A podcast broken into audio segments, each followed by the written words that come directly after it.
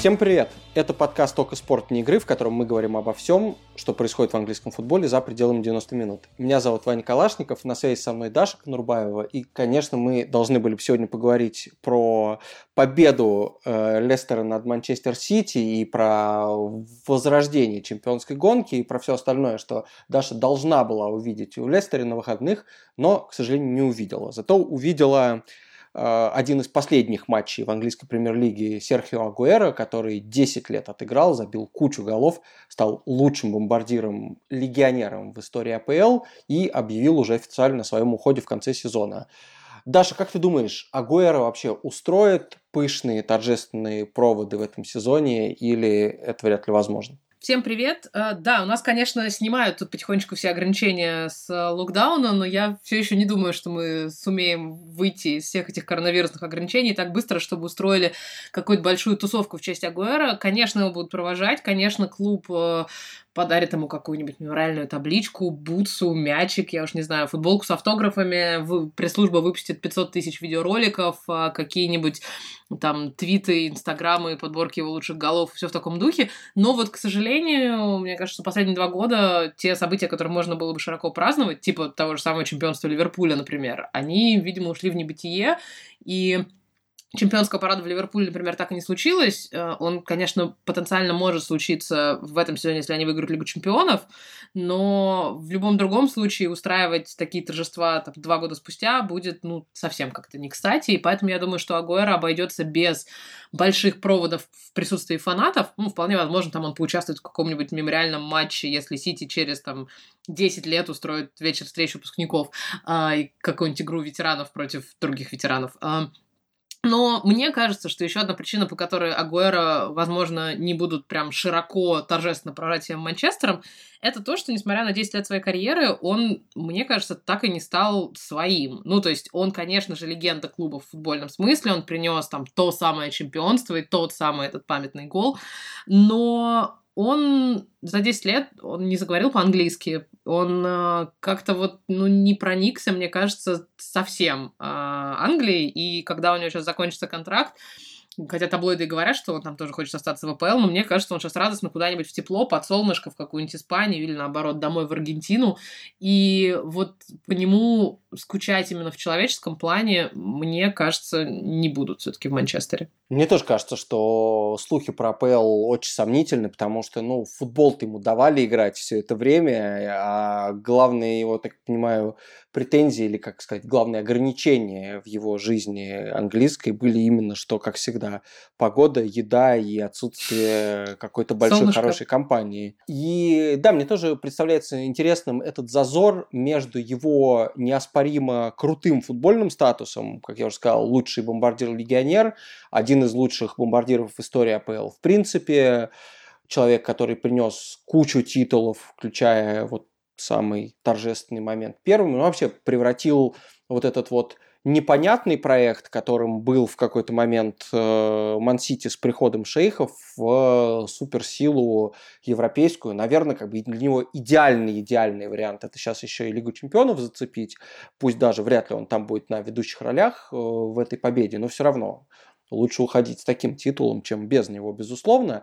Но являясь очень хорошим футболистом, очень заметным и, в общем, во многом футболистом, достижение которого будет трудно повторить, Агуэро... Но он легенда, он легенда клуба, да, да здесь как бы нет При вопросов. этом он как будто не стал культовым футболистом для клуба. Это особый немножко статус. Это не то же самое, что легенда. В Англии раз, различают эти параметры. Cult Hero и Legend.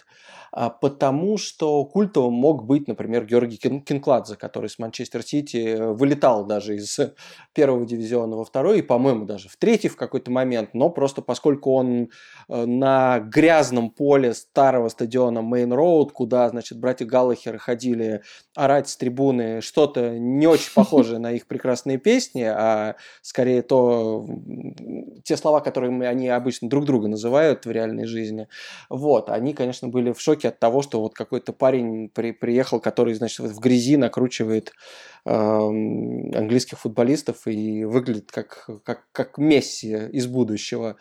Вот, вот такого статуса у Агуэра, скорее всего, не будет. И удивительно, что он на самом деле в этом-то сам как-то не особо виноват. Ну как не виноват? Он не выучил английский, он, мне кажется, это вопрос еще его личного, мне кажется, характера, то есть он, видимо, ему не надо. То есть есть люди компанейские, а есть те, кому норм. Вот он оттренировался, всем пожал руки, перед тренировкой там спросил, как у кого были дела. Э, вопрос, ответ на который в, Британии и в англоязычных странах никогда никого не интересует. Если вдруг окажетесь в Англии, вас спросят, типа, how you doing? Не начинайте отвечать, как у вас действительно дела.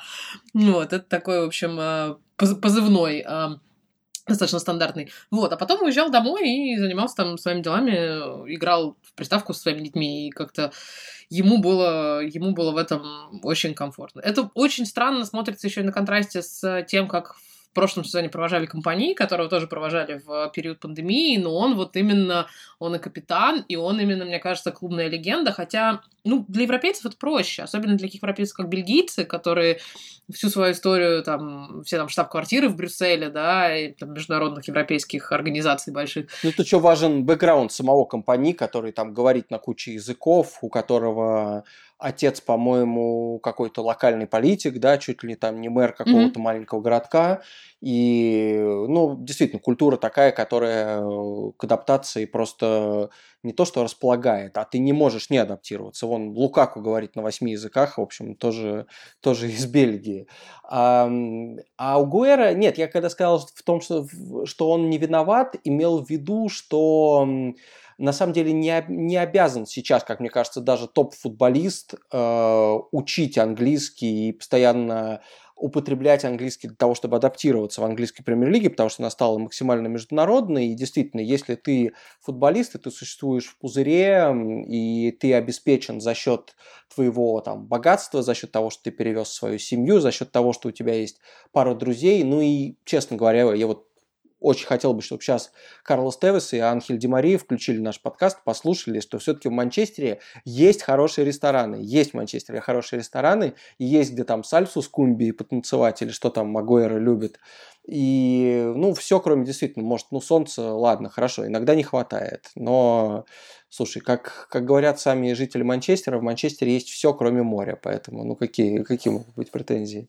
к одному из э, лучших городов Великобритании. И действительно, мы э, как-то, ну, не знаю, может, мы много хотим от футболистов, конечно, да, это моя любимая шутка еще времен там 10-15-летней давности, когда здесь в Англии все обвиняли в том, что Дэвид Бекхэм не очень хорошо говорит, ну, то есть на тот момент времени, еще пока он не был там бизнесменом, шоуменом и так далее, э, то он как бы, у него и тембр голоса, в принципе, достаточно странный, и Плюс он там во времена своей футбольной карьеры не всегда очень хорошо изъяснялся. И логичные, рациональные люди говорили там, что мы же не требуем от э, премьер-министра, например, Великобритании, что он там клал мячи со штрафного точно. Почему мы тогда требуем от Дэвида Бекхэма, чтобы он красиво говорил?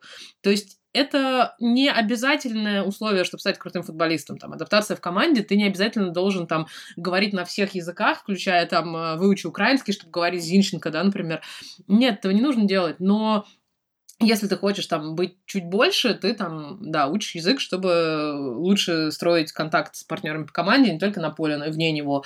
И там еще потом еще чуть лучше изучаешь язык, чтобы можно было там шутить, ходить на какие-нибудь здесь матчи The Day, да, или даже комедийные какие-то шоу, чтобы как-то больше участвовать в медиа-активностях клуба того же самого. Ну, очевидно, что просто Агуэр это не надо. И он вот какая-то такая вещь себе, хотя тоже вот в сравнении тебе не обязательно знать английский как, как Шекспир. Половина англичан, футболистов тоже говорят не на супер крутом родном языке.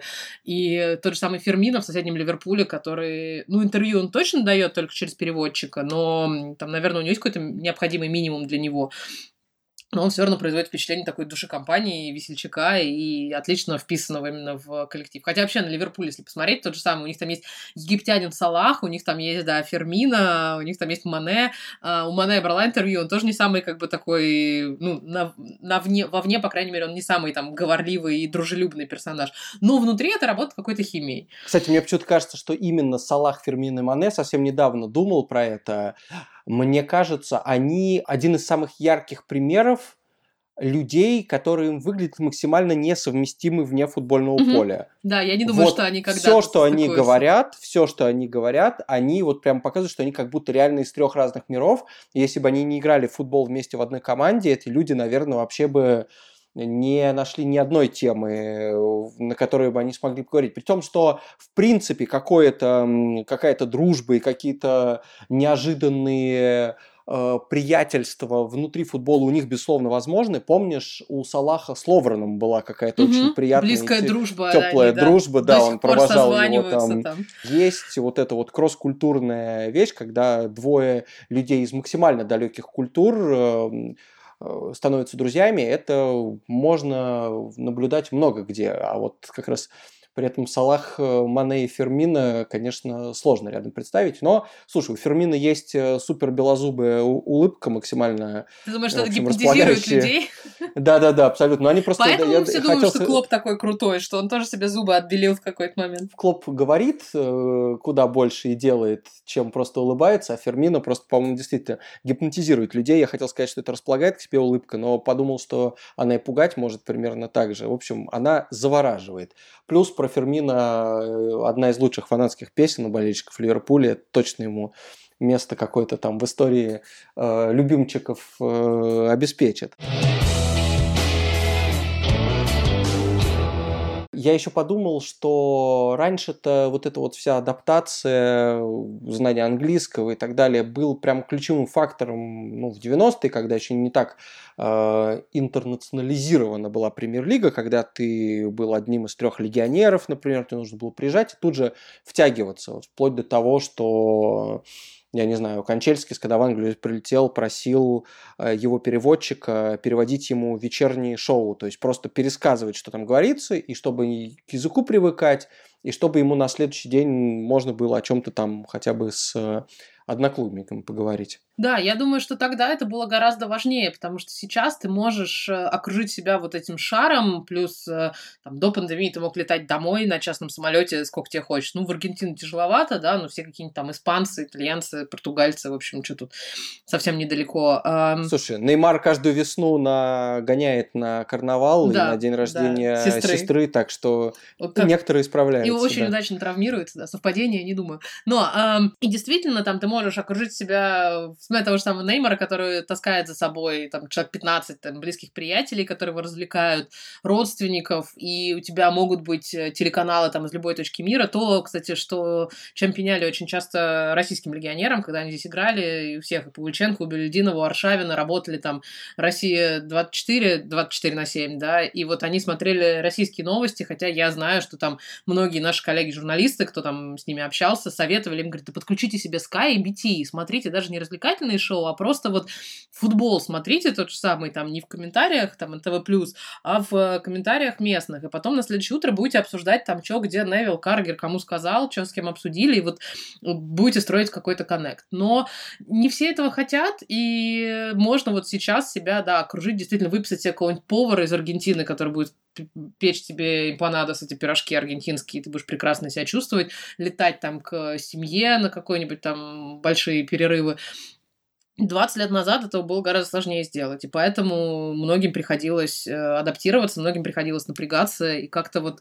И поэтому, возможно, мы так сейчас много видим, например, легионеров, которые остались здесь, в Англии, да, которые... Ну, мы чаще всего их видим по телевизору, тот же самый там Тириан Ри, да, который уже там постоянно сидит на, на Sky, на BT, и он отлично говорит по-английски. Ну, Чех вообще уникум, да, который полиглот, и который работает в структуре клуба, знает там 500 тысяч языков. Эм, Шмейхель, который тоже приходил. Ну, опять, все эти скандинавы, у которых английский почти как второй родной, ровно так же, как и у немцев, у голландцев там. Но Шмейхель э, даже тут сына вырастил, и я ни разу не слышала, как Каспер, конечно, говорит по-датски, но мне кажется, что по-английски он изъясняется вполне возможно даже лучше, потому что ну, он рос здесь, он там не жил никогда глобально и долго где-то там в пригороде Копенгагена. Поэтому а сейчас гораздо проще, ты можешь приехать, действительно, Я не могу себе представить, как можно за 10 лет не, не выучить Говорят, он даже там дальше грамматики каких-то простых времен не продвинулся. Ну да, слушай, я видел какие-то, ладно, там интервью, интервью, понятно, с переводчиком, но даже на уровне обмена короткими фразами там в амазоновском сериале «Все или ничего» про Манчестер Сити, э, я помню, что там с Пепом у них проблем не было, да, они на испанском могли поговорить. А вот когда им, с ним пытались кто-то шутить по-английски, ну то есть видно, что он понимает, что это шутка, смеется, но э, не понимает, о чем шутка. То есть просто вот шутка, сейчас прозвучит шутка. Да-да-да, он понимает на уровне действительно интонации, на уровне просто реакции и вообще то, что правильный момент для того, чтобы пошутить, когда вы там сидите и крутите, например, педали велотренажера. Но опять-таки, видимо, это не надо. Более того, ладно Агуэра, ладно футболисты с кучей какими-то невероятными финансовыми возможностями, но мне кажется, что в современной там Британии и, по крайней мере, в крупных городах, в Лондоне, Манчестере, можно быть там айтишником, который приехал, работает в, неважно где, от Гугла до какого-нибудь э, колл-центра, и можно ходить в русский магазин за гречкой и кефиром, можно общаться только с теми, кто говорит с тобой на одном языке, можно не выходить за пределы своего района, если, если не нужно, а можно и выходить, но все равно не интегрироваться в общество так, чтобы... Потому что это просто очень много разных возможностей и очень много пространства, что ли, для того, чтобы свою жизнь построить, и, в принципе, это точно, точно не готов сказать, что это плохо. Да, конечно, я знаю примеры даже в IT. Здесь в Лондоне есть одна крупная IT-компания, которой русский создатель, он, правда, продал ее пару лет назад, но компания крупная, нанимает, в принципе, людей из всего мира, но предпочтительно из постсоветского пространства, потому что огромное количество у них команд, которые, у которых язык общения русский, и хотя у них офис в Лондоне, и в этом нет никаких проблем, я знакома с несколькими людьми оттуда, у них, в общем, не очень хороший английский, именно потому что им это не надо. У них все друзья, все коллеги говорят на родном, и им комфортно и замечательно.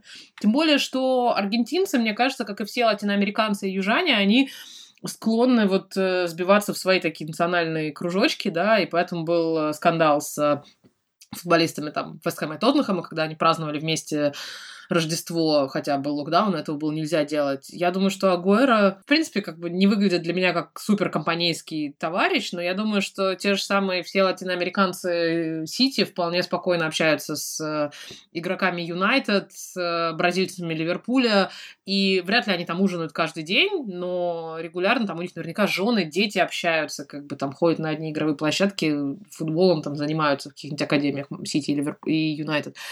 Поэтому у Агуэра, ну, это, да, проблема первого современного мира 21 века. Там где-то в углу, не знаю, может сидеть э, какой-нибудь там Бербатов тот же самый, да, и кивать там, показывать ему кулак и говорить, что надо было там учить английский лучше, да.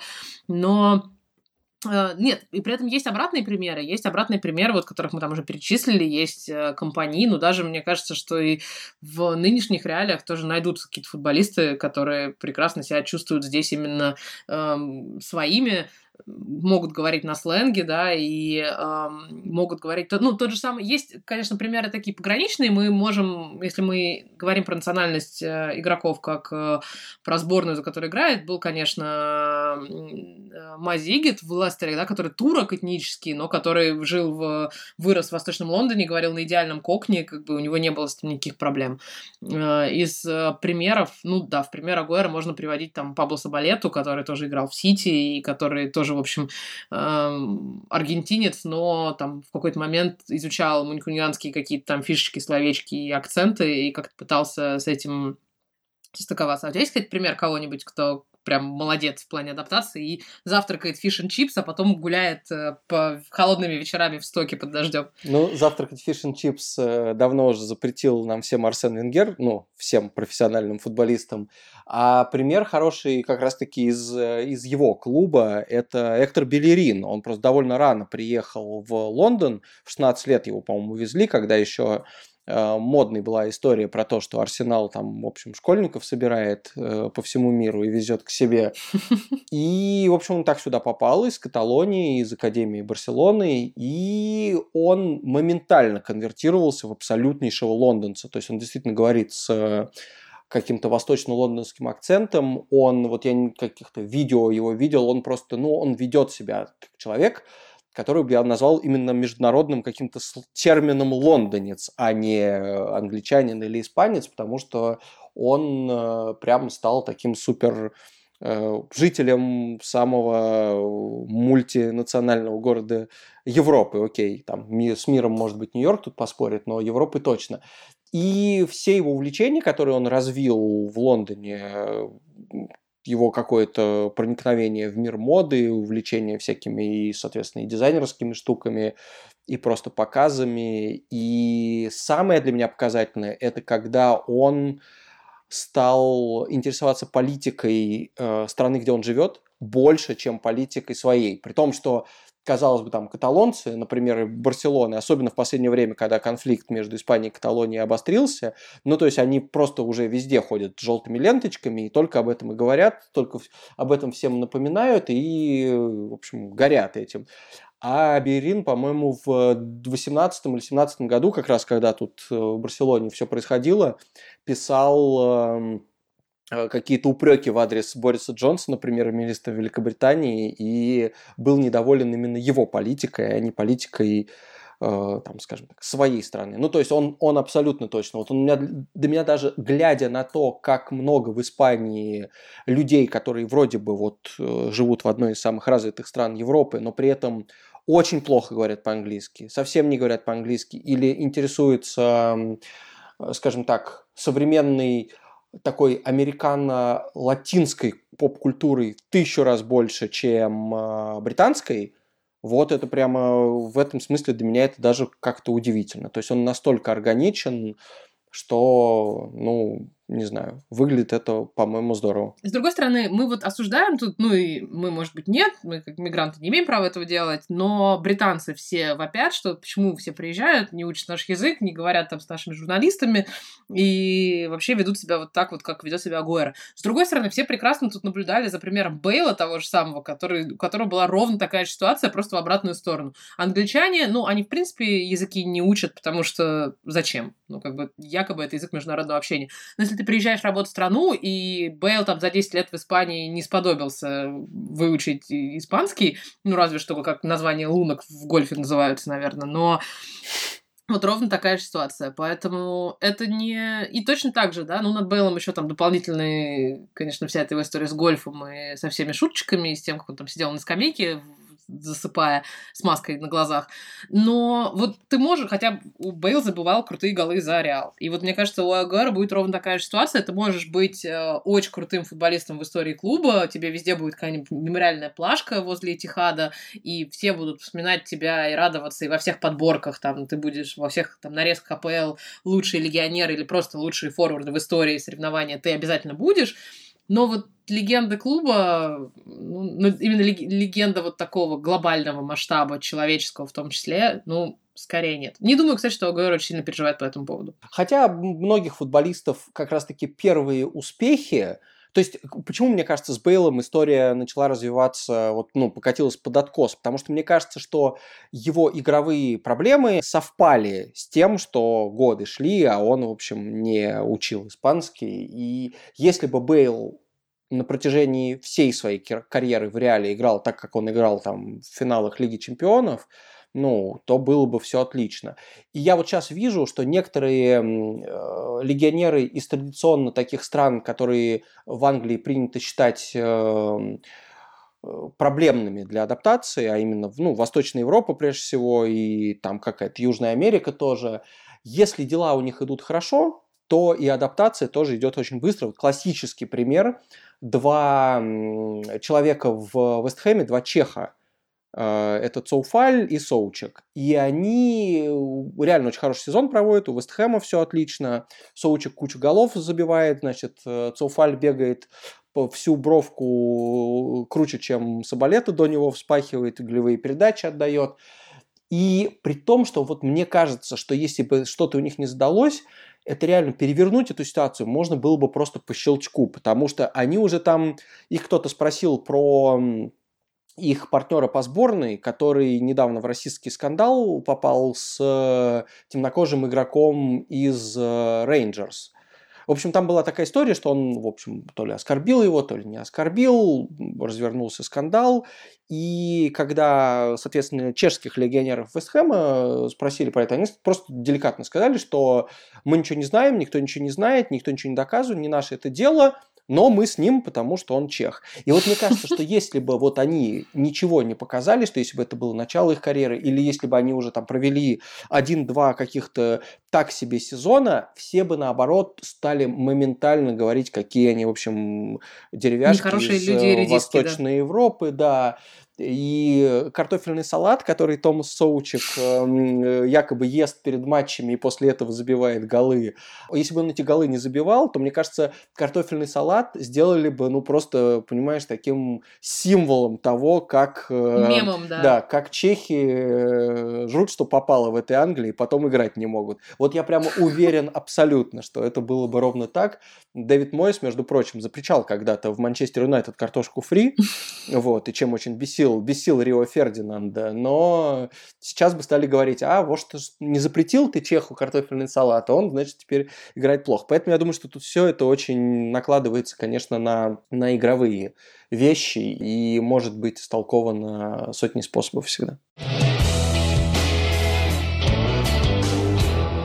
Не знаю, поставят ли памятник Агуэра около стадиона Манчестер Сити, но зато я вспомнил, что 10 лет назад как раз примерно когда Агуэро приехал в АПЛ, рядом с стадионом Фулхэм и Крейден Коттедж поставили статую Майкла Джексона. Тебе Facebook как-нибудь об этом напомнил, да? Там 10 лет назад в этот день. Да-да-да, очень похоже на то, потому что я сомневаюсь, что про это в ближайшее время кто-либо без, без памятной даты вспомнил. Э, как трогательно написал Атлетик, э, Майкл Джексон, мы не имеем в виду третьего центрального защитника команды Престон Нортенд в сезоне там каком-то 97-98, потому что, ну, понятно, что футболист такой с таким именем был. Нет, это музыкант, который дружил с тогдашним владельцем Фулхэма Мохаммедом Альфаедом, э, по совместительству владельцем огромного, роскошного магазина Harrods в центре Лондона, супер luxury место, где, в общем, э, ну, собственно, футболисты, шейхи, русские олигархи обычно. Закупаются, ну, футболисты русские арабы, да. И там вокруг него постоянно такие красивые спортивные авто, позолоченные какие-то с бриллиантами, инкрустированными фары. В общем, очень модное место. Сами британцы туда не ходят, но туристы всегда как-то, да, посмотреть на блестящие витрины, это один из пунктов программы. Тем более, очень, он не очень далеко от Букингемского дворца и всего этого остального западного Лондона. И от стадиона Крэвен Коттедж тоже, в принципе, не очень далеко. Хотя, ну, по лондонским меркам, да, по лондонским меркам даже почти рядом. Э, ну вот, и, собственно, и Мохаммед Альфаэт, и сын его, они каким-то образом были знакомы с Майклом Джексоном, и один раз решили пригласить его на матч. Никто, видимо, заранее не сказал ему, что это будет за матч. А это был матч, по-моему, еще даже в чемпионшипе, когда Фулхам играл, или, может быть, в один из первых сезонов команды в премьер-лиге, куда, собственно, сам Альфаэт и вернул клуб.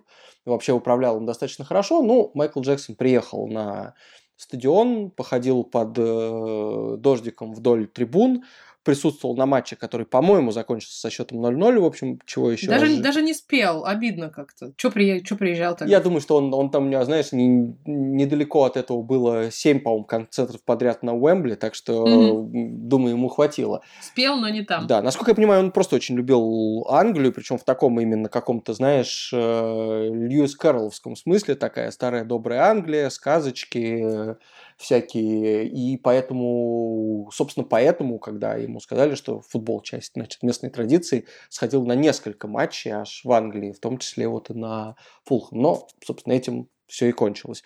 И так вот, Мохаммед Аль-Фаяд решил в 2011 году поставить статую Майкла Джексона просто из э, личной симпатии. И все. Это было очень странно, потому что статуя стояла на задворках стадиона. Ее нельзя было посмотреть, не попав по билету на матч. И тут очень странно было, потому что болельщикам Фулхэма, понятно, это было, ну, как-то вообще от этой статуи... Нафиг не надо. Да. да, не то, чтобы кто-то возмущался, Кому-то было все равно, кому-то было просто, ну, странно. А, например, фанаты Майкла Джексона, которые прям хотели бы посмотреть на эту статую, ну что, им билеты на матч Фулхэма, что ли, покупать нужно было? В общем, некоторые так делали, но все равно это было очень-очень неуместно. Она не была перед стадионом, например, как все статуи легенд Арсенала, типа там Беркомпа, Анри и Тони Адамса, вокруг стадиона Эмирейтс. То есть ты можешь туда прийти на экскурсию, не попав на матч и вообще в любое время посмотреть и пойти домой. А с Майклом Джексоном сделать это было невозможно. И, собственно, судьба этой статуи предсказуема была, конечно, когда сменился владелец Фулхэма, то новый тут же отправил ее в, обратно Альфаеду, а потом Фулхэм вылетел. Альфаед сказал, что ну что же вы сделали, вот нельзя было убирать статую. Потом отдал ее в музей футбола, и сейчас она даже не, не в основной экспозиции в Манчестере, а где-то на складе в Престоне, городе на севере Англии, в общем, уже особо никому не нужная. Я в связи с этим хотел спросить, ну, понятно, статуя Майкла Джексона одна такая, более странные вещи, наверное, на английских стадионах встретить нельзя, но что странное бывает на английских стадионах? Что тебе попадало, что тебя удивляло? Самое странное и неудобное, наверное, это сам концепт э, Олимпийского стадиона в Лондоне, Вестхэма, который позиционирует себя как футбольный стадион. Я прошу прощения, я при всем уважении к Вестхэму и к его достижениям, мне просто ехать на этот стадион в ближайшие выходные. Даш, я уже жду следующего выпуска через неделю, где ты реально побываешь. Я была там, на нем. Я очень я надеюсь, что будет очень плохая погода, и ты просто весь experience. Мы сейчас, да. проблема в том, я сейчас записываю, мы сейчас записываем с тобой этот подкаст, а у меня снег идет за окном, как бы 6 апреля в Лондоне Ох, какой, на всякий случай, ужас. да, поэтому плохая погода на выходных, э, умеем, практикуем. С другой стороны, на, на прошлой неделе было плюс 23, поэтому английская погода во всем своем великолепии. Но да, к Олимпийскому стадиону у меня очень много претензий, при том, что это ближайший ко мне стадион. Я живу между Вестхэмом и Кристал Пэласом, и, по идее, бы, как бы мне туда как домой ездить, но я в этом сезоне не была там ни разу, просто потому что он ужасный. Об этом подробнее я, видимо, расскажу на следующей неделе, в следующем подкасте. Вот. Но э, из того, что еще удивляет, э, мне кажется, ты тоже это видел во всех своих путешествиях по Англии, это когда ты приезжаешь в любой маленький клуб, даже если это клуб АПЛ, но вот за пределами там топ-6 и за пределами больших городов.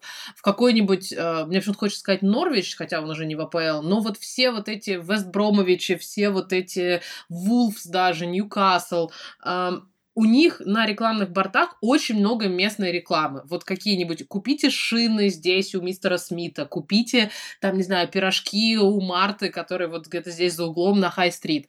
А, у Милуола огромный плакат ритуального агентства, то есть, который, видимо, ну, чтобы поддерживать... Еще, да Репутацию района. Вот, действительно. И это выглядит немножко странно. То есть, ну, логично, что все большие клубы покупают себе там рекламные поверхности, потому что потом матчи Юнайтед, Арсенала, Ливерпуля смотрят по всему миру, и они там в том числе там могут рекламировать Emirates, да, что летаете туда-сюда, э, какие-то большие международные корпорации, рекламу которых будут смотреть там в Китае, на Ближнем Востоке, в э, Южной Америке, и будут платить большие деньги. Но вот эта местечковость, она меня всегда очень умиляет и, и очень радует. У Вестброма до сих пор титульный спонсор на футболке компания Ideal Boilers, которые вот буквально производят и продают э, нагреватели для воды, такие, которые дома вешают. И они, естественно, этот контракт заключили, когда еще были в чемпионшипе, ну, потому что так, более, более по статусу, да, а, но он у них сохраняется, и даже какое-то время у них маскотом был гигантский бойлер, то есть человек, который одевался в костюм бойлера, в большой белый бак залезал и ходил вдоль стадиона на ну, бак на ножках. Но это прям очень смешно.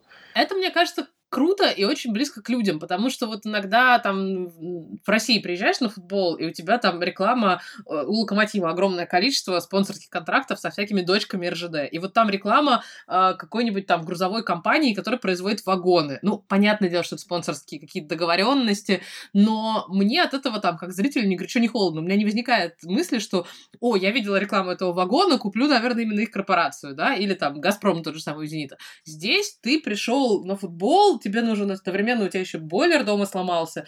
Ты увидел, пошел, купил, все тебе ясно, сразу понятно и замечательно, и вся эта реклама востребована и приносит деньги тем, кто за нее заплатил. Не, все так. Э, на низших же уровнях, э, в третьем, там, четвертом дивизионе и так далее, там еще даже бывают персональные спонсоры у а, конкретных футболистов. Mm-hmm. Это когда работают вот буквально на том уровне, что все друзья и э, родные этого футболиста увидят, что он бегает с каким-нибудь там итальянским ресторанчиком, который вот буквально за углом э, спонсирует, и они пойдут туда просто пообедать на следующий день. Это, правда, действительно адресная довольно-таки реклама, но все-таки чуть более уместная на, на уровне низших лиг, чем на уровне премьер-лиги, когда, по идее, эти все бойлеры должны где-то твои э, поклонники в Юго-Восточной Азии скупать, но они этого делать, безусловно, не будут, что далековато им до окраины города Бирмингем. А говоря тоже о провинции, самая удивительная конструкция на стадионах, э, которую я видела, это в Норвиче, мы ездили туда в прошлом сезоне,